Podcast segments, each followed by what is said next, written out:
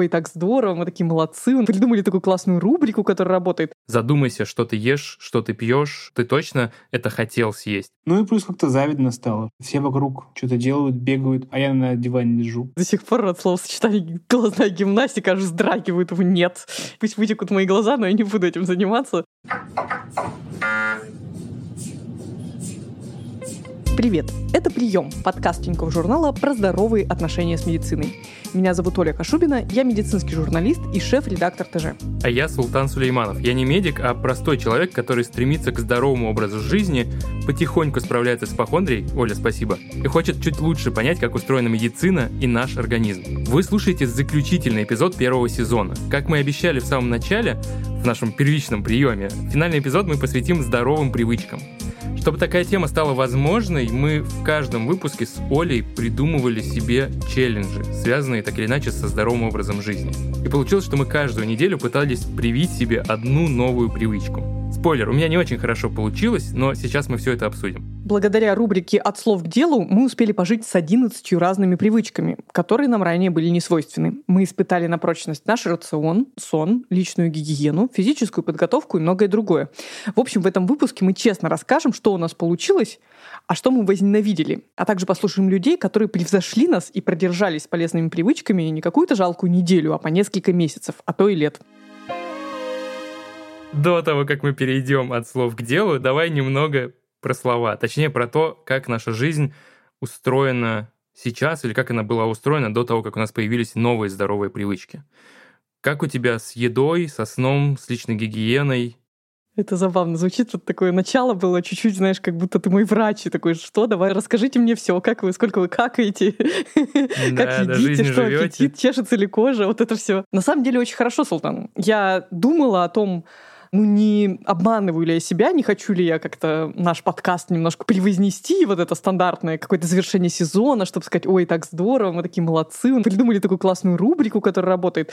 Но абсолютно честно могу сказать, что ну не то, чтобы я стала прямо точно лучше себя чувствовать. В целом самочувствие мое до этого не то, чтобы было каким-то неудовлетворительным, но как минимум, я стала гораздо меньше вещей делать неосознанно. То есть таких вот как бы вредных привычек, на которые я даже не смотрю. А то, что осталось, я по крайней мере, в себе замечаю, мне кажется, что это уже очень важно. То есть я там знаю, что, например, как мне сейчас кажется, я немножко переедаю. Я знаю, что я пью пиво чаще, чем стоило бы, но тот факт, что как бы оно не выходит из зоны моего внимания, и едва ли будет так, что я приду к врачу, он скажет, в смысле, вы там уже, не знаю, не спите как следует, еще что-то не делаете, как вы вообще живете с этим, надо срочно там бросать эту привычку. У меня дежавю от твоих слов. Почему? Я вспоминаю наш выпуск про личную гигиену, где я пытался выяснить, как там мыться, можно ли ковыряться в ушах, в носу, во всех нежелательных местах, где нужно ковыряться. И э, в конце мы пришли к выводу, что ну, мы, скорее всего, продолжим это делать, но мы теперь осознанно это делаем. Мы знаем последствия уже хорошо. Осознавая риски, ковыряемся в носу, так сказать. Да, мы знаем риски. Мы не просто там, ой, я ковырялся ножницами в ушах, и что-то я перестал слышать. А я теперь знаю, что мне грозит, если я это буду делать, но я продолжаю периодически это делать. Честно говоря, по поводу пива, я думаю, что у нас будет обязательно выпуск про алкоголь, но я даже какое-то время переживала, что я как-то много пью, и даже скачала себе приложение, решила, там вначале тебя прогоняют через тест, чтобы проверить, не слишком ли много вы пьете. И мне приложение говорит, девочка, иди уже, как бы мы тут с другими людьми работаем, у тебя все нормально. Если говорить про меня, то внимательный слушатель мог подумать, что я какой-то очень правильный человек, я там не курю, не пью, на этом, наверное, заканчиваются мои правильные привычки, потому что я начал выписывать при подготовке к этому выпуску, что у меня в целом глобально с моими привычками, и я понял, что есть две большие беды, я это назвал, это беды со сном и беды с едой. У меня нет четкого графика, когда я ложусь спать, и я могу затянуть вечер довольно сильно, даже когда я хочу спать очень осознанно. Иногда я затягиваю, просто потому что мне кажется, что если я не отдохну еще немножко перед тем, как лягу спать, то мой день пройдет вот весь там в работе, я буду в каких-то заботах. Какой я жалкий человек, значит, не отдохнул, не, там, не посмотрел сериал. Не сделал да, для себя, да? И вторая вещь — это еда. Это моя очень долгая проблема. Это и заедание стресса, заедание просто каких-то рабочих моментов, когда я вскакиваю, бегу на кухню что-нибудь схватить, просто потому что мне так думается и поедание сладкого. В какой-то момент, пару лет назад, я дошел до диетолога и несколько mm-hmm. месяцев ел вот жестко по требованиям диетолога. И это было тяжело, интересно, но глобально это не стало моей повседневной привычкой. То есть я все равно вернулся к тем же сладостям, к сладким напиткам, еще к чему-то. И вот наши челленджи, они как раз немного вернули меня вот в это состояние задумайся, что ты ешь, что ты пьешь, ты точно это хотел съесть. Потому что вот для меня такое мое внутреннее преступление, это когда я съем сладость вместо того, чтобы просто поесть. Когда я чувствую голод и хватаю шоколадку, а потом думаю, вот я дурак, зачем я съел шоколад? Я же не хотел шоколадку. Я просто хотел поесть, да, а потом бы я мог съесть шоколадку, но я бы ее съел для удовольствия, потому что я как бы ее воспринимаю как источник удовольствия, а не источник угу. калорий. И, наконец, мне кажется, что у меня нет проблем с тем, чтобы набирать вот эти полумифические 10 тысяч шагов в день. То есть я не только от компьютера до кухни бегаю, но я еще практически каждый день заставляю себя ходить 5-6 километров. Это, кстати, последствия тоже обращения к диетологу, потому что это было одним из требований, которое прижилось, в отличие от пищевых привычек, которая на самом деле, она даже не вытаскивала на первое место, она вытащила на первое место, что ты должен каждый день проходить 50 минут быстрым шагом. Даже если у меня не получается быстрым шагом, но я действительно заставляю себя идти, я открыл для себя аудиокниги, и я просто улетел в этот мир, и мне очень спокойно гуляется, и я наслаждаюсь этим моментом. Это, конечно, не то чтобы суперактивный спорт, но это уже лучше, чем если бы я просто сидел на диване эти 50 минут и что-то делал. Поэтому да, здесь я чуть-чуть спокоен, что я хотя бы двигаюсь, но, правда, много ем и мало сплю я вдруг осознала и вспомнила, что ну тут нельзя быть гордым и нельзя говорить себе, о, как классно, смотри, и вот мы сейчас будем обсуждать, какие из наших челленджей у нас прижились, ну вот, о, это не стоило особого труда, всего недельку вот так поделал, и теперь я до сих пор продолжаю это делать, потому что я вдруг вспомнила какое-то свое прошлое, там, например, в частности, прошлое до беременности и родов. У меня был период такой очень светлый в жизни, когда я очень много занималась физкультурой. Каждый день, по часу, по полтора, прям вообще без пауз, идеально у меня вставала в график моей жизни, я просыпалась, не завтракая, сразу шла на тренировку и вообще чувствовала себя офигенно. То есть прям это был какой-то интересный такой запой физкультурный в моей жизни, который потом из-за изменения графика жизни в связи с родительством, он продолжался вплоть до родов, а потом все съехало, потому что вся жизнь пошла кувырком, и я предпринимала несколько попыток вернуться также, вот как бы пробовала те же самые упражнения делать, ничего не помогало. То есть даже если сейчас ты в чем-то молодец, и ты наконец-то нащупал не знаю, привычку правильно питаться, привычку правильно спать или что-то там, не пользоваться гаджетами, то это вообще еще не факт, а, что это навсегда, то есть какие-то внешние обстоятельства могут эту привычку поменять, и, б, не факт, что в следующий раз тебе поможет та же самая мотивация, что сейчас, и как бы ты, пойдя тем же самым путем, как в прошлый раз, включив тот же самый видеокурс по фитнесу или что-нибудь такое, что у тебя оно щелкнет, потому что ты уже другой человек, и, ну, это, кажется, знаешь, звучит немножко страшно, но, возможно, это борьба на всю жизнь. Согласен, я когда прививал себе ежедневную ходьбу, установил специальное приложение, которым ты просто отмечаешь свои как раз привычки. Ты пытаешься привить себе привычку с помощью вот этой геймификации, когда ты там каждый день, не пропуская, отмечаешь, что ты прошел 10 тысяч километров, взвесился с утра, чтобы следить, что ты не набираешь или там у тебя не резкий спад веса, который не связан с тем, что ты такой молодец, а может о чем-то свидетельствовать. И какие-то вещи у меня получались, и я радовался, я думал, что классно, это приложение мне помогает, и оказалось, что даже это не универсальное средство. С чем-то оно работало, но другие вещи, даже какие-то мелочи добавлял, я не знаю, разгрести закладки. Две закладочки в день разгребу, и вот угу. я там через год разгребу все свои 700 закладок. Нет. Нет. Оно еще их портит отношение к другим вещам, потому что тебе уже тошно заходить в это приложение, посмотреть, что там у тебя с прогрессом за день, потому что ты держишь в уме, что оно будет на тебя давить. Бесит тебя, Бесить, короче. Да, и даже с книгами такое было, потому что большое открытие. Нужно не заставлять себя читать по две страницы в день каждый день, хотя так советуют делать, а просто найти, блин, интересные книги для себя. И ты будешь читать их вообще столько страниц, сколько захочешь. Я прям очень порадовался. Я разрешаю себе читать любую фигню, если это интересно. И бросать, угу. наоборот, даже если это очень умная, важная книжка. Я О, там вот это купил книги Стивена Хокинга, и я с большим уважением к нему отношусь. Но я каждый раз говорю, ну, не получилось. Ну, потом. Придет время, не переживай. И вот мне кажется, что вот этот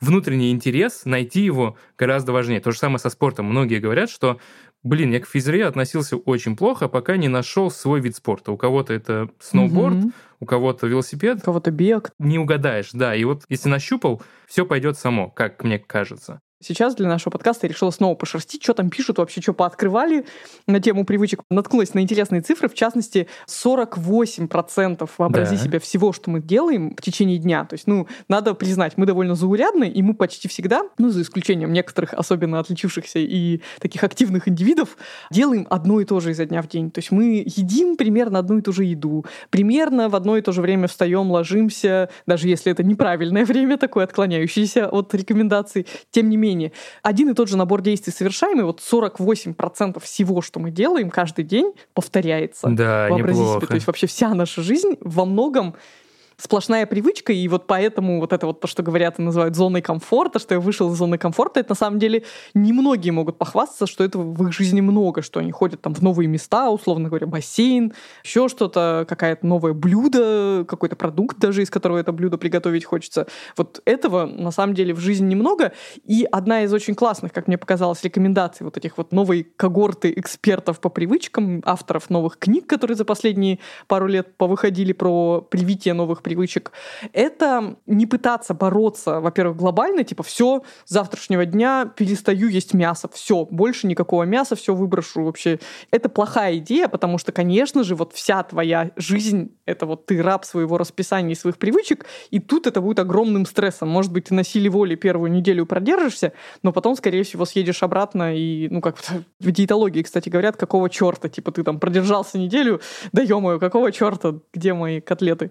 Вот, вот, это правда так, поэтому нужно очень-очень осторожно, это как с большим сложным любым механизмом, к которому тебя подпустили, начинать его исследовать с каких-то вот буквально с одной кнопочки нажал ее, отбежал и ждешь 10 дней, типа вообще нормально, нет, ничего не сломалось. Также и здесь, то есть привычки должны быть минимальными, даже если у тебя много мотивации, и ты можешь взять и отказаться от мяса, как тебе кажется, нет. Угу. Начни с того, что устрой один безмясной день в неделю. И плюс второй такой лайфхак, который, опять же, не супер нов, я его, наверное, читала уже и 5 лет назад, назад и больше, не пытаться сформировать новую привычку угу. в отрыве от старых, то есть не брать и не замещать старые привычки новыми в одно мгновение, а как раз стараться встраивать в свою рутину и связывать новую привычку со старой привычкой, которая, в общем, нормально, ты от нее отказываться не планировал. Например, вот я в 4 часа дня почти каждый день устраиваю себе такой кофе-брейк и вот пью вторую чашку кофе в день. Для меня это как бы такой момент осознанного отдыха от работы. И, например, если бы у меня было какое-то желание, ну, добавить себе привычку, там, не знаю, решать кроссворды, или что-то такое делать небольшое, соответственно, мне бы надо было бы в идеале взять и эти кроссворды решать либо во время распития чашки кофе, либо там перед тем, как вот я такая все уже сделала дела по работе, думаю, так, сейчас пауза, угу, кроссворды, кофе. Типа кофе как вознаграждение сразу же. То есть оно работает вот так. И лучше всего, вот как мы с тобой опять же обсуждали про крем для рук, не просто вот я сделала неправильно, я себе написала просто напоминалку, но у меня до сих пор руки, ноги, крем. Каждый день у меня в 9 часов вечера, кажется, мне Google календарь это говорит, типа, Оля, ты женщина, или там, не знаю, ты человек, который себя любит, давай-ка доставай свой крем. не всегда его слушаюсь, но тем не менее. Но вот это не совсем правильно, потому что мало ли что, я могу в 9 часов вечера быть в аэропорту, у друзей, на улице, вообще, или у меня там, не знаю, в ванне сидеть, например, явно я в этот момент не буду мазать руки кремом. Это как раз тоже лучше бы подвязать к чему-то еще. Условно говоря, если бы у меня в рутине был бы вечерний обязательный просмотр телесериалов, то это, кажется, вот идеальный момент, чтобы намазать ноги кремом и никуда не вставать с дивана в этот момент и не бежать никуда. Интересно, что я как раз про мазание кремом и вспомнил, потому что у меня с ним получилось. И именно, вот несознательно, но именно так, как ты описала, потому что я мажу прямо перед сном, после того, как я потуплю в телефоне. И я понимаю, что сейчас я отложу телефон, намажу руки кремом, и я не смогу уже вернуться к телефону, потому что он будет весь в креме, значит, я все, руки на одеялко и спать. Похвастаюсь. Больше мне нигде никогда не получится похвастаться. Кроме рук я начал мазать кремом лицо. И остался мужчиной, заметь, да? То есть, оказывается, так можно. Я начал пользоваться тем, что называется уходовая косметика. Да, я начал мыть лицо каким-то лосьоном. Я не знаю, что там. Вот это уже странно. Это то, что мне вручила жена. но она вручила, сказала, вот так делай. Мне было неудобно в первое время, но я привык и научился не только руки, но вот еще и лицо мазать кремом. протирать лосьоном. И что ты чувствуешь? Если честно, ничего. Я начал чуть-чуть больше обращать внимание на кожу лица. Сейчас я просто замечаю, что если я перестаю мазаться, она начинает портиться. Mm-hmm. И, с одной стороны, мне кажется, что, возможно, я сделал себе хуже, и раньше такого не было, но, с другой стороны, я понимаю, что ну, я поддерживаю свою кожу, она все-таки стареет. Я уже зашел в тот возраст, когда она начнет стареть и будет только хуже. Поэтому я подбадриваю себя тем, что я делаю лучше. Есть популярный стереотип о том, что привычка якобы за 21 или сколько там, 28 дней. Откуда пошла вообще эта цифра? Оказывается, это было какое-то исследование в пластической хирургии. Так. То есть оно вообще супер за уши притянуто. Там речь шла о том, сколько дней в среднем нужно человеку после пластической операции, чтобы привыкнуть а, себя видеть новому. в зеркале, ага. не удивляясь. И правда в том, что последнее исследование, по-моему, 2000 девятого, что ли, года, оно показывает, что на самом деле нужно там вообще очень большой разбег в зависимости от типа личности, темперамента, вот того, наверное, о чем я говорила, твоего ресурсного состояния, готов ли ты или не готов на все это. И там, знаешь, от 10 до 250 Ого. дней. То есть там вот такой разбег. И в среднем они зачем-то посчитали, что там 66. Но, угу. как ты понимаешь, да... Нет, ничем не говорит. М-м. Мы за неделю с тобой, ну, худо-бедно, скорее у нас получилось просто понять, насколько эта привычка да. нам заходит и нравится, но рассчитывать на то, что через неделю что-то изменится, кажется опрометчиво, и нужно продолжать и продолжать, пока не захочется выключить напоминалку в календаре.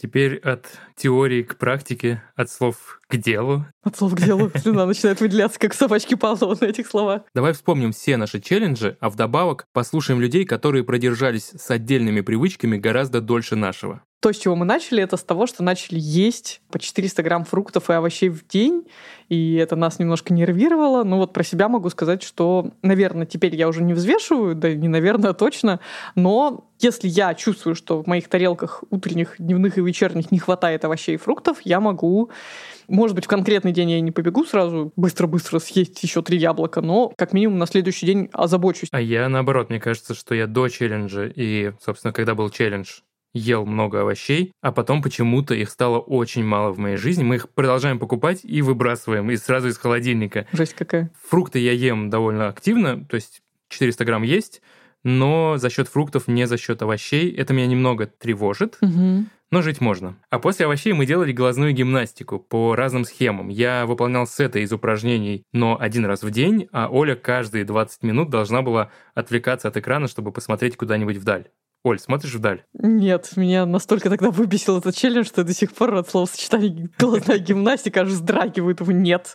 Пусть вытекут мои глаза, но я не буду этим заниматься. Я как-то, когда мы заканчивали этот челлендж, сказал, ну вот, когда у меня будут напрягаться глаза, я буду чувствовать, что они болят, я буду это делать. И то ли я больше не чувствовал, что у меня болят глаза, то ли забывал про это совершенно, но нет, никакой глазной гимнастики регулярно, конечно, в моей жизни не появилось. Потом сравнительно недавно мы с тобой еще закалялись. Я обливала ноги холодной водой, а ты выходил на веранду и топал босыми ножками по сугробам. И что, топаешь до сих пор? Периодически, да, не так часто, как было во время челленджа, но Иногда бывает интересно это сделать, и я стал иногда обливать ноги холодной водой, догонять тебя даже выше колена. Прямо на улице? Нет, дома, перед тем, как принять ванну. На самом деле, не могу сказать, что я продолжила, хотя у меня был такой, я помню, очень большое вдохновение, но это как-то совпало с моментом, когда я начала ходить в бассейн по три раза в неделю, и как-то я решила, что вот, вот это вот э, вызов, челлендж, айс челлендж, когда ты выходишь из теплой раздевалки в холодный,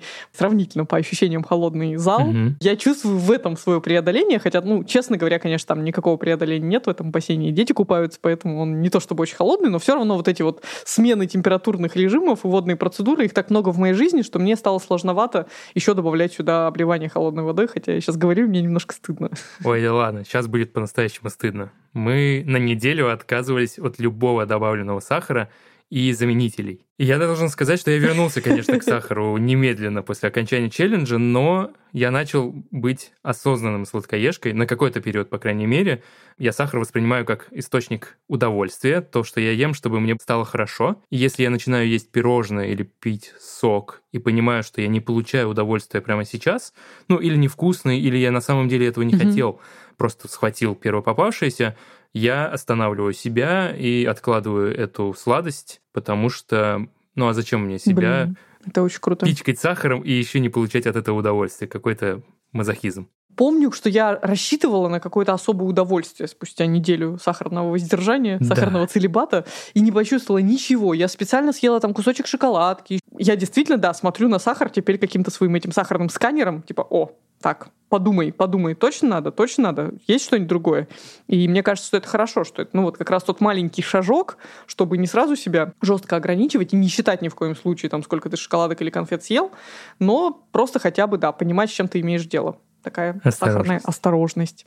Несколько лет назад я посмотрела фильм «Сахар». Это такая документалка, но она не столько про какой-то общий вред, ожирение и развеивание мифов, сколько про скрытый сахар в якобы здоровых продуктах. Мы попросили знакомых, которым удалось отказаться от сахара на дистанции от нескольких месяцев до нескольких лет, рассказать про свои ожидания и результаты. Возможно, кого-то их пример вдохновит больше, чем наш. Фильм произвел на меня довольно сильное впечатление, так что я решила исключить сахар из своего рациона. Наверное, важно сказать, что и до просмотра фильма я не особо налегала на сладкое, а вот смузи, какие-то лимонады, свежевыжатые соки, здоровые, в кавычках, батончики всегда были моей слабостью. Ну и так что вот от них отказаться было сложновато. Сперва я одергивала себя от привычных продуктов. Самым сложным было отказываться от соусов, салатных заправок в ресторанах и кафе. Иногда очень хотелось сладкого, и желание подавлялось финиками, батончиками из сухофруктов и орехов, кокосовыми конфетами, где никакого сахара нет. Если судить глобально, то улучшилось пищеварение, кожа стала чище, и я даже, кажется, похудела. Сидела я на такой бессахарозной диете где-то около трех лет — со временем оборона ослабла, но каких-то правил я до сих пор придерживаюсь. Например, когда хочется сладкого, ем протеиновые конфеты. Потому что сейчас обычные сладости, пирожные кажутся очень приторными. Привет, я Миша Кафанов, издатель Тиньков журнала. Я перестал есть добавленный сахар где-то два с половиной месяца назад. Я рассчитывал на то, что перепады настроение и вот эта вот вся волатильность снизится. Я в целом ожидал улучшения самочувствия, наличия какой-то более долгой энергии и, в принципе, ясности да, в уме. Правила себе установил достаточно простые. Я сказал, что я не ем все, на упаковке чего написано сахар, либо заменитель. Если про этапы отказа и эмоции. Да мне кажется, этапы на самом деле два. Первый этап — это первые две недели, может быть, 10 дней, когда, ну, прям ломает. Второй этап — это все, что дальше. И здесь, наверное, становится сильно проще, потому что ты понимаешь, сколько сладкими, насколько вкусными могут быть овощи. У тебя, в принципе, окно вкусовых возможностей значительно расширяется. И да, то есть если пережить там первые 10-14 дней, мне кажется, что дальше все превращается в очень классный, приятный опыт исследования блюд и продуктов, которые, может быть, до этого ты игнорировал, потому что они казались тебе такими скучными, безвкусными. Я стал есть значительно больше овощей, я стал есть больше белка, я стал есть меньше в целом, просто потому что пропала, наверное, вот эта вот необходимость предыдущую дозу очень интенсивной, очень как бы насыщенной еды перебить еще более интенсивной дозой. Самочувствие в целом значительно, конечно, улучшилось. Вот этих провалов стало меньше. В целом чувствуешь, что энергии хватает на 2-3 часа дольше, чем хватало на такой достаточно сахарной, относительно сахарной диете, назовем ее так. В целом, как бы всем максимально рекомендую хотя бы попробовать, потому что у меня ничего радикального не получилось, да, я всего лишь отказался от всего того, на упаковке чего написано сахар. Теперь это просто как бы вопрос образа жизни. Ну, то есть мне сейчас тяжело представить, что я такой возьму, не знаю, какой-то тортик и съем его. Слушай, а вот челлендж, который, возможно, заставит краснеть тебя. Помнишь, как мы с тобой пытались наладить сон? Для меня это был самый легкий челлендж, потому что мне не надо было делать ничего. Точнее как, я с самим челленджем, у меня был Power Nap, я с ним не справилась, потому что я просто не могла уснуть и просто не хотела спать. И вообще с тех пор, хотя уже прошло много недель, по-моему, был только один раз за все это время, когда я уснула днем, но именно потому, что я упоролась с утра в бассейне и прям чувствовала, что мне надо поспать, что я очень физически уставшая днем. Поскольку я и так ложилась и вставала в одно и то же время, мне нечему было здесь себя прокачивать. А вот у тебя, по-моему, судя по всему, что, о чем мы говорили ранее, собственно, не очень получилось. Да, все так. Я должен был просто нормализовать свой график и ложиться плюс-минус в час ночи, но периодически все равно случаются заскоки и до двух, и до трех. Может, тебе как раз стоит посмотреть в сторону power nap ов? Мало ли, это поможет справиться с ночным недосыпом и получить boost к продуктивности. Давай для убедительности послушаем героев, которые уже несколько лет практикуют дневной сон. Один дома, а другой прямо на рабочем месте. Привет, меня зовут Белинская Аня. Я работаю руководителем аналитического отдела в компании, которая занимается проектами развития городской среды. Когда спокойная ситуация на работе и в офисе, когда нету много проектов, я стараюсь спать 9 часов в сутки. Обычно это значит, что я ложусь где-то в час ночи, и просыпаюсь около 10 утра. Но, к сожалению, случаются ситуации аврала. Как правило, это перед сдачей проекта. Очень много нужно закрыть задач. И тогда объем сна, конечно же, уменьшается. И в этот момент я, собственно, и прибегаю к этому инструменту 15-минутного дневного сна. Так делала всегда моя мама. Она работала из дома, она архитектор, тоже довольно большая загрузка была у нее рабочая, и она вот днем иногда спала по 15-20 минут, перезаряжалась и шла дальше работать. Поэтому я это видела с детства, и я знала, что это рабочий инструмент. Применять его я начала где-то в институте, когда были сессии, когда тоже было отсутствие полноценного количества сна. Я там, приходила после университета домой и в обеденное время спала 15-20 минут. Правда, тогда часто я не просыпалась через эти 20 минут, уходила в фазу глубокого сна, просыпалась вялой на закате и страдала. Позже, когда я уже начала работать, видимо, стала лучше контролировать, в принципе, свои действия и мочь с собой договориться, я стала спать именно 15-20 минут, а не больше. И это здорово помогает мне в продуктивности и в том, чтобы успевать закрывать проекты и задачи вовремя. Если напряженный график, сон я вставляю в расписание. Ставлю всегда будильник на 15 минут, 20 — это максимум. И после пробуждения ощущение намного более комфортное и классное, чем после, например, кофе потому что кофе, ну, с моим организмом, например, вообще не работает, он дает только какую-то ажитацию, но при этом бодрости тебе не дает. Power Nap же дает абсолютную бодрость, кажется, как будто бы, правда, тебе заменили батарейки, и ты теперь можешь очень сосредоточенно, сконцентрированно до конца дня доработать, сделать все задачи. Меня зовут Сергей Немчинов, мне 33 года. Я работаю в международном аэропорту Шереметьево инженером. Я начал спать днем с 2016 года, тогда мне было 28 лет. У нас не принято, чтобы сотрудник спал во время работы. Для руководства он сразу становится лентяем и тем, кто может отлынивать на работе, пусть даже во время своего отдыха. Но несмотря на такие запреты, я все равно решил попробовать применить дневной сон. Самое подходящее время – вторая половина обеденного перерыва. После приема пищи всегда тянет ко сну, а мое руководство обедает примерно в одно и то же время со мной. Поэтому план был такой. Съесть только половину своего обеда, тем самым увеличив время для сна, и уединиться в помещении с креслом или диваном, где находится мало народу и не ведутся ремонтные или какие-то другие работы. Мой обед длится 45 минут. За 15 минут я поел и пошел в небольшую удаленную кладовку, где было кресло, и вряд ли кто туда зашел бы в это время. Я удобно расположился на кресле, поставил будильник, чтобы сработал через 28 минут и закрыл глаза. Я уснул, буквально через пару минут. Видимо, сработала накопленная усталость. Когда зазвенел будильник и я проснулся, я не почувствовал себя разбитым. Как я прочитал позже, за это время человек не успевает войти в глубокий сон.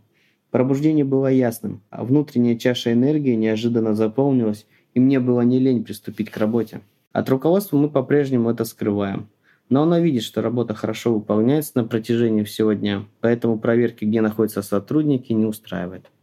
Еще один челлендж, из-за которого я, скорее всего, буду краснеть, хотя я нашел себе оправдание. Это спорт. Мы договорились целую неделю по 20 минут в день заниматься спортом. Причем мы оба схитрили и выбрали йогу и такие лайтовые виды спорта, но... Видишь, это правильный подход. Не надо с кикбоксинга заезжать. Да, да. И потом лежать с разбитым Ну почему ты будешь краснеть? Я буду краснеть, потому что мне кажется, расхваливал в итоге челленджи. Какая йога прекрасный вид спорта, и я буду этим заниматься. И я ни разу этим не занялся. И коврик, который я купил, лежит, и специальные ленты для пилатеса тоже лежат. Но Оправдание мое такое. Я все-таки начал ходить снова. Я, у меня был перерыв, когда я перестал ходить там, по часу каждый вечер. Но я начал либо ходить, либо бегать вместе с собакой, потому что собака очень довольна иногда выбегает на улицу и бежит следующие 15 минут. Я бегу вместе с ней. Мне очень радостно, приятно. Я считаю, что ну, частично я все-таки привил себе вот эту вот любовь к движению.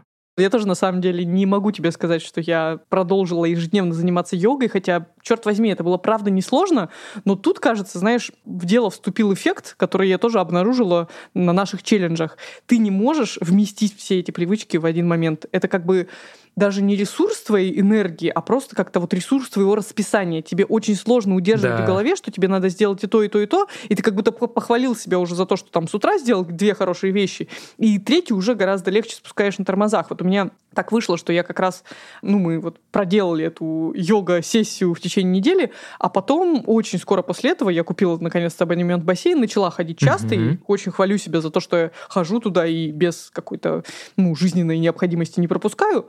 Но, соответственно, тут же у меня йога и все домашние занятия улетели, потому что как бы вся моя сила воли уходит на то, чтобы там в понедельник, в среду и в пятницу не дать себе схалявить. Но, кстати, мне тут помогает подруга, потому что мы стали ходить вдвоем, и это прям да. офигенно. Не знаю, подходит ли всем этот лайфхак, но прямо понимаешь, она заезжает за мной на машине, как я могу, что дверь я не открою. Никакие вообще не помогают отговорки. Ну и плюс мы каждый раз выходим из бассейна такие возбужденные со словами, что, блин, как офигенно поплавали. Ну, как бы это очень мотивирует. Иногда я хожу и без нее, но вдвоем гораздо кайфовее. Ну и, честно говоря, сейчас я специально вот тут сдерживаю себя. Я думаю, ну могла бы еще йогой заниматься. Ну полчаса в оставшиеся там четыре дня как-то можно втиснуть хотя бы в будни. Но я вот как раз думаю, нет, подожди, ты только два месяца ходишь в бассейн, ходи еще пару месяцев. Вот если ты будешь ходить три раза в неделю четко, и тебе будет хотеться чего-то еще, тогда, пожалуйста, возвращайся к йоге. В общем, у меня тут такая маленькая индульгенция для себя. Ну, кстати, про регулярность. Я сейчас, походу, опять буду рекламировать смарт-часы, потому что подведу к нашему следующему герою. Он в течение двух лет умудрялся закрывать все кольца активности на часах. И это помогло изменить образ жизни. Здравствуйте. Меня зовут Артем, мне 30 лет. Я живу в городе Лос-Анджелес. И вот моя история о том, как мне помогли Apple Watch. Спортом, в общем-то, я большую часть жизни не занимался. За компом сидел на работе, потом за компом сидел дома. Малоподвижный образ жизни. Ну и где-то вот лет в 25-26 лишний вес стал совсем уже лишний. Ну и плюс как-то завидно стало, что вот как-то все вокруг что-то делают, бегают, а я на диване лежу. Вот начал ходить в зал, но как бы с дисциплиной были сложности. Легко находился повод пропустить тренировку там. На работе задержали, что-то на улице холодно, что угодно вообще. И, в общем, в какой-то момент появились у меня часы, и я их даже скорее использовал как просто как интересный гаджет, там, пульсометр, еще для чего-то. Но быстро я там нашел вот эту фичу Smooth Streaks, когда часы тебя хвалят за выполнение целей несколько дней подряд. И сразу в этом появился челлендж, какая-то задача, которую надо решить как это все вот вписать эти активности в свое расписание и сколько дней подряд я смогу этот стрик удержать. И при этом, чем длиннее был стрик, тем больше не хотелось его сбивать. И постепенно у меня как-то ритм жизни вот все под это подстроился. Ну, например, один день я делаю там силовую тренировку, другой день делаю пробежку.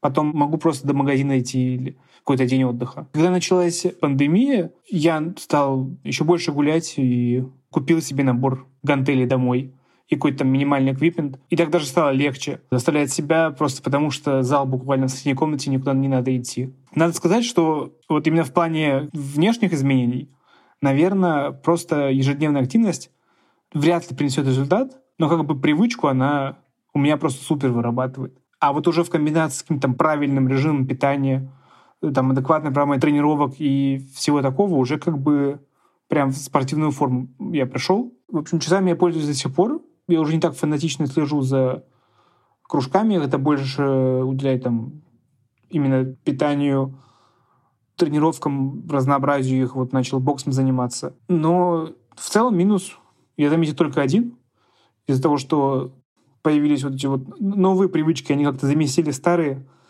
и в видеоигры теперь стало скучно играть. А в остальном одни плюсы. А еще я помню такую привычку, которую мы пытались внедрить зачем-то, это чистка зубов да. после каждого приема пищи.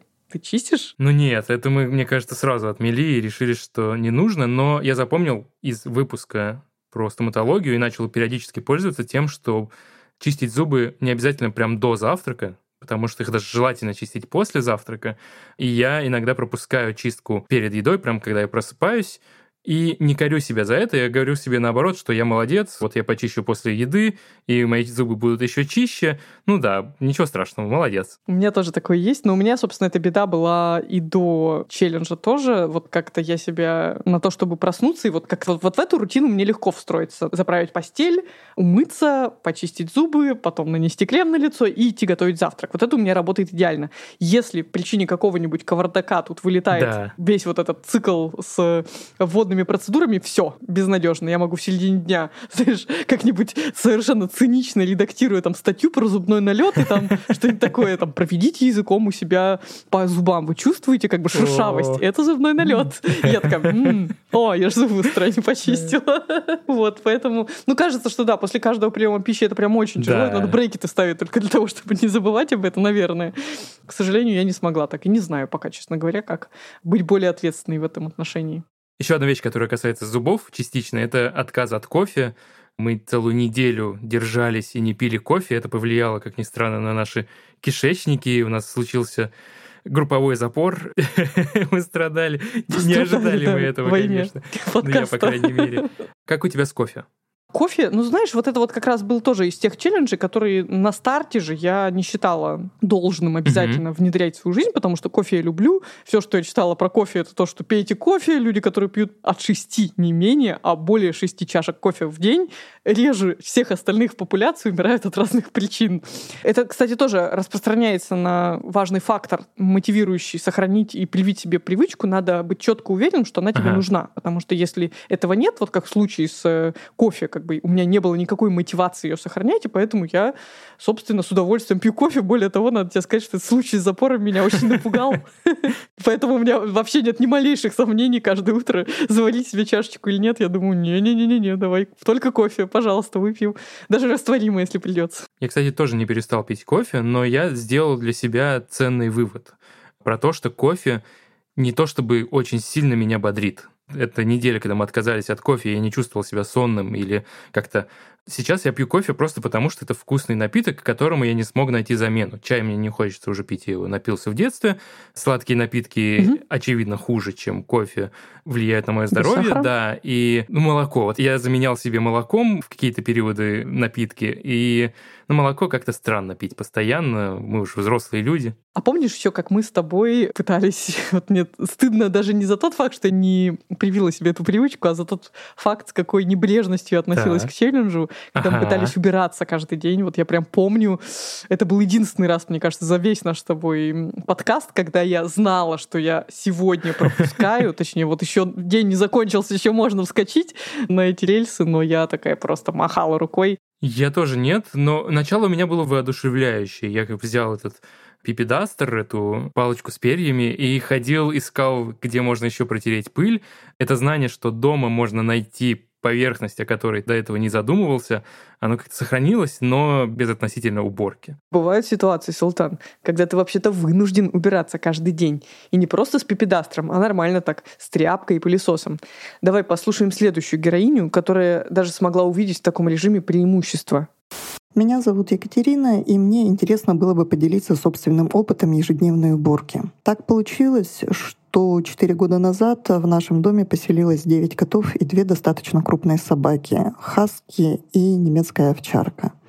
И это замечательно, если бы не одно «но» у меня астма. Так как вопрос отказа от животных даже не рассматривался, то решением проблемы стала ежедневная уборка. Уборка состоит у меня из двух этапов — утреннего и вечернего. Утром это занимает минут 30, быстро убрать за животными, ну и подчистить все, что этот зоопарк разгромил за ночь.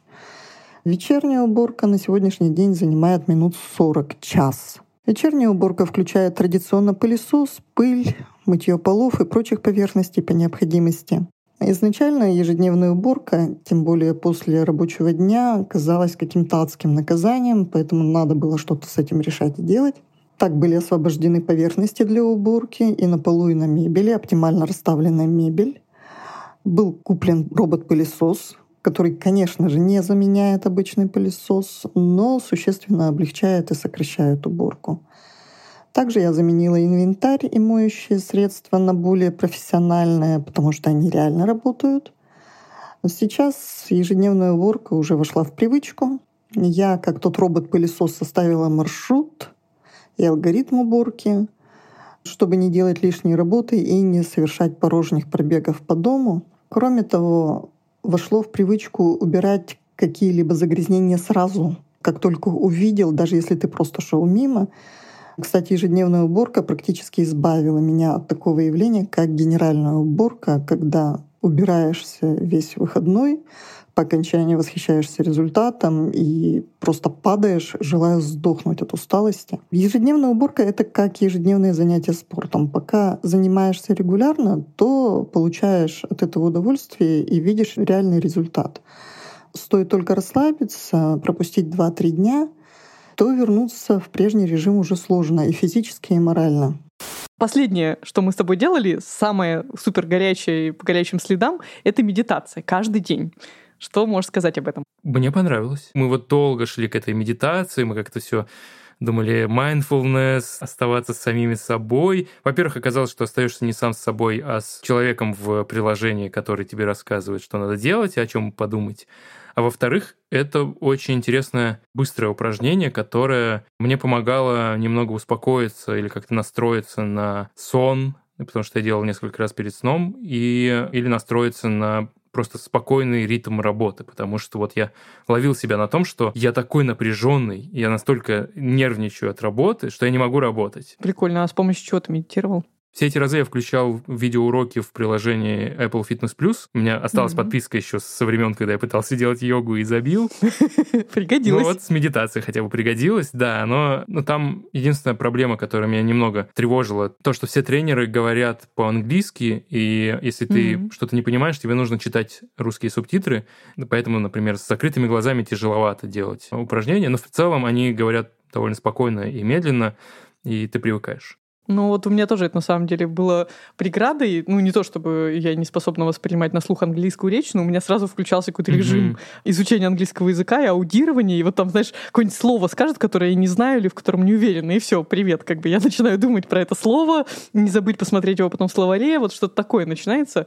Во-первых, я согласна с тобой полностью насчет вот этого странного эффекта от медитации. То есть, ну, скажем так, мне кажется, по соотношению труда и энергозатрат для того, чтобы себе организовать такую пятиминутку, и эффекта, это, безусловно, классная mm-hmm. привычка, которую надо внедрять. Но я что делала? Я решила попробовать разные приложения, и для того, чтобы, ну, в какой-то момент, первые пару дней какие-то я вспоминала, которые были у меня на слуху, Headspace, Медиатопия, что-то еще, практика, а потом уже как бы у меня закончились идеи, я полезла в статью, есть несколько статей в ТЖ с подборкой приложений для медитации.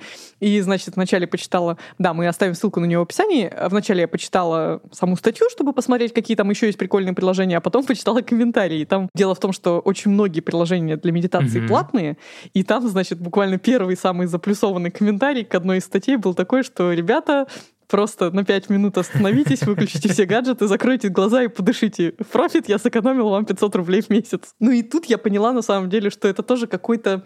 Что-то есть в этом неправильное. То есть, с одной стороны, я абсолютно поддерживаю идею о том, что надо научиться, возможно, при помощи какого-то гайда, голоса, чего-то, угу. как правильно расслабляться и вот отгонять от себя мысли. Но как бы кажется, что это как коммерческая идея не очень выгодно. Ты не продашь платное приложение, в котором одна единственная сессия записана голосом, а все остальные это просто, не знаю, шор шорох листьев и какая-то расслабляющая музыка. Поэтому в большинстве даже самых прогрессивных и классных приложений по медитации они все подразумевают какой-то курс цифрового детокса, курс там с какими-то наставлениями, советами по жизни. Но как-то мне показалось, что это, ну, скорее, какое-то медленное обучение, mm-hmm. что это противоречит самой идее, что ты пять минут сидишь и расслабляешься, потому что ты пять минут сидишь и слушаешь, ну, из них хотя бы там две, какие-то умные мысли и, ну, волей-неволей думаешь о них. И кажется, что действительно для того, чтобы медитировать, вот именно слушать чью-то речь, обращенную к тебе, ну не то чтобы не обязательно, ну в долгосрочной перспективе не обязательно, а еще знаешь, когда ты, вот как я, слушаешь каждый день разных дикторов, включаешь разные приложения на разных языках, ты как бы в целом понимаешь концепцию вот именно коммерческой части приложений, что да, все экспериментируют там мужские и женские голоса, чуть более бодрые, чуть более успокаивающие, все говорят абсолютно одно и то же, и в этом, ну как бы не то чтобы я почувствовала какую-то бездушность, я поняла, что это довольно смешно. Я с тобой частично согласен, потому что один раз я вместо того, чтобы включить видео и слушать диктора, просто запустил приложение, которое называется «Дыхание» на Apple Watch, которое просто красивой анимацией тебе говорит «вдыхайте, выдыхайте» вдыхаете. Вот. Угу. Оно вообще-то на минутку. Вот это мне казалось самым полезным во всех этих приложениях, вот эта функция. Так как я уже лежал в постели, и я понял, что я пропускаю медитацию сегодня, а нам нужно было хотя бы 5 минут, я включил ее на 5 минут. Я вот лежал, я устал потом держать руку с часами перед лицом. Я положил руку, но оно в вибрации мне подсказывало, что нужно вдыхать и выдыхать. И я действительно сконцентрировался просто на вдохе, выдохе, вдохе, выдохе. Но при этом, когда я включал эти видео с тренировками, с занятиями, там еще давались какие-то советы, которые я сам бы вот сходу не вспомнил. Там следите, куда утекает ваша мысль, возвращаетесь, mm-hmm. там на входе возвращаетесь в мысли, на выходе расслабляйтесь. Как-то они тебя все-таки под... останавливают от того, чтобы твоя мысль улетела слишком далеко. И я тебе расскажу самую запомнившуюся и самую странную цепочку мыслей, которую я поймал и раскрутил когда сидела на медитации. Тренер на видео сидит с э, микрофоном и наушником. Наушник — это как мониторные наушники у музыкантов. Музыканты. Филипп Киркоров. Помнится, было в детстве такое видео, где Филипп Киркоров якобы выступает на сцене, но записался звук с микрофона без фанеры. И вот он там дышит, произносит одно слово из пяти, как-то вот сбивается, якобы это записалось. Филипп Киркоров. Филипп Киркоров недавно вспоминал, что кто-то его пытался подставить, и на самом деле это фейковое видео. И кто же это мог быть? Почему я думал о Киркорове? Надо запомнить это, потому что я должен буду рассказать об этом на подкасте. Вот так прошла где-то минута. Блин, Слушай, ну мне не давалось, конечно, запоминать свои цепочки, хотя они тоже, конечно, были, и меня тоже уносит постоянно. Мне кажется, что у меня очень беспокойный ум. Но в целом, ну, как я заметила по себе, чаще всего это, знаешь, конечно, по-разному бывает, когда спать ложишься, но в целом это чем-то похожее состояние, когда ты такой, надо уснуть, надо уснуть, и вместо этого, ну вот, собственно, на чем ты закончил, поставил на паузу сегодняшний день, у тебя там все это mm-hmm. продолжает вариться, вот так же и тут. А я медитировала в середине дня, то есть прямо такая, думаю, так, все, вот как раз у меня некий овердозинг информации, надо почиститься, устроить маленькую дефрагментацию жесткого диска. Но, конечно же, вместо этого я думала или о том, что вот только что было, пыталась там какой-то конфликт развить в голове или переваривала какую-то новость только что узнанную, или я думала, чем я займусь сразу после. Но, ты знаешь, поскольку до этого, ну, как и ты, я занималась йогой, то вот там есть шавасана, вот это 3-5 минут просто лежания и глядения в потолок или просто дыхание. И, ну, в целом это было, наверное, похоже, только просто в шавасане ты немножко уже упоротый, уставший. Ну, если нормально позанимался, то ты как бы такой немножко отупевший, да. и тебя может немножко так придавить, да. что ты действительно не будешь ни о чем думать. А когда ты просто выдираешь себя из обычного тока дня беспокойного, то, конечно, мне кажется, тут нужны только пять минут, не знаю, въезда в медитацию, чтобы так, Оля, все, все, все, все, все, успокойся. И только через эти пять минут надо уже начинать эти мысли отсекать, потому что, конечно, очень тяжело. Да, про пять минут я понимал, что если я не пойду сейчас на медитацию в середине рабочего дня, я потрачу больше времени просто, чтобы успокоиться, настроиться, как-то убедить себя, сбегать на кухню, что-нибудь съесть, что-нибудь налить себе. И эти пять минут, на самом деле, я, они более выигрышные, чем э, следующие полчаса, которые я просто буду страдать, пытаясь заставить себя что-то сделать. На этом все с нашими челленджами, и э, тут важно все-таки проговорить, что смысл рубрики был не в том, чтобы оздоровиться, потому что мы понимаем, что за неделю слишком малого эффекта можно добиться. Мы хотели узнать, насколько реально эти привычки встроить в жизнь, которая у нас есть сейчас. И получится ли вставать из-за компа ради йоги, отключать голову хотя бы на минуту во время медитации, начать день без кофеинового буста и все такое. Если вы хотите послушать, как мы с Султаном отчитываемся о каждом челлендже подробно, пройдитесь по всем выпускам первого сезона и перемотайте на последний раздел. Он называется «Рубрика от слов к делу». И вот там мы каждый раз по горячим следам рассказываем о том, легко ли дались нам те или иные новые челленджи. Это был подкаст «Прием», а именно финал первого сезона. Но не скучайте, мы скоро вернемся, а между сезонами мы еще успеем порадовать вас бонусными выпусками. Пишите на почту подкаст собака какие темы нам обсудить во втором сезоне и какие новые челленджи друг другу объявить. А если среди вас есть те, кто вместе с нами экспериментировал над своими привычками, объявитесь. Очень интересно послушать про ваш опыт.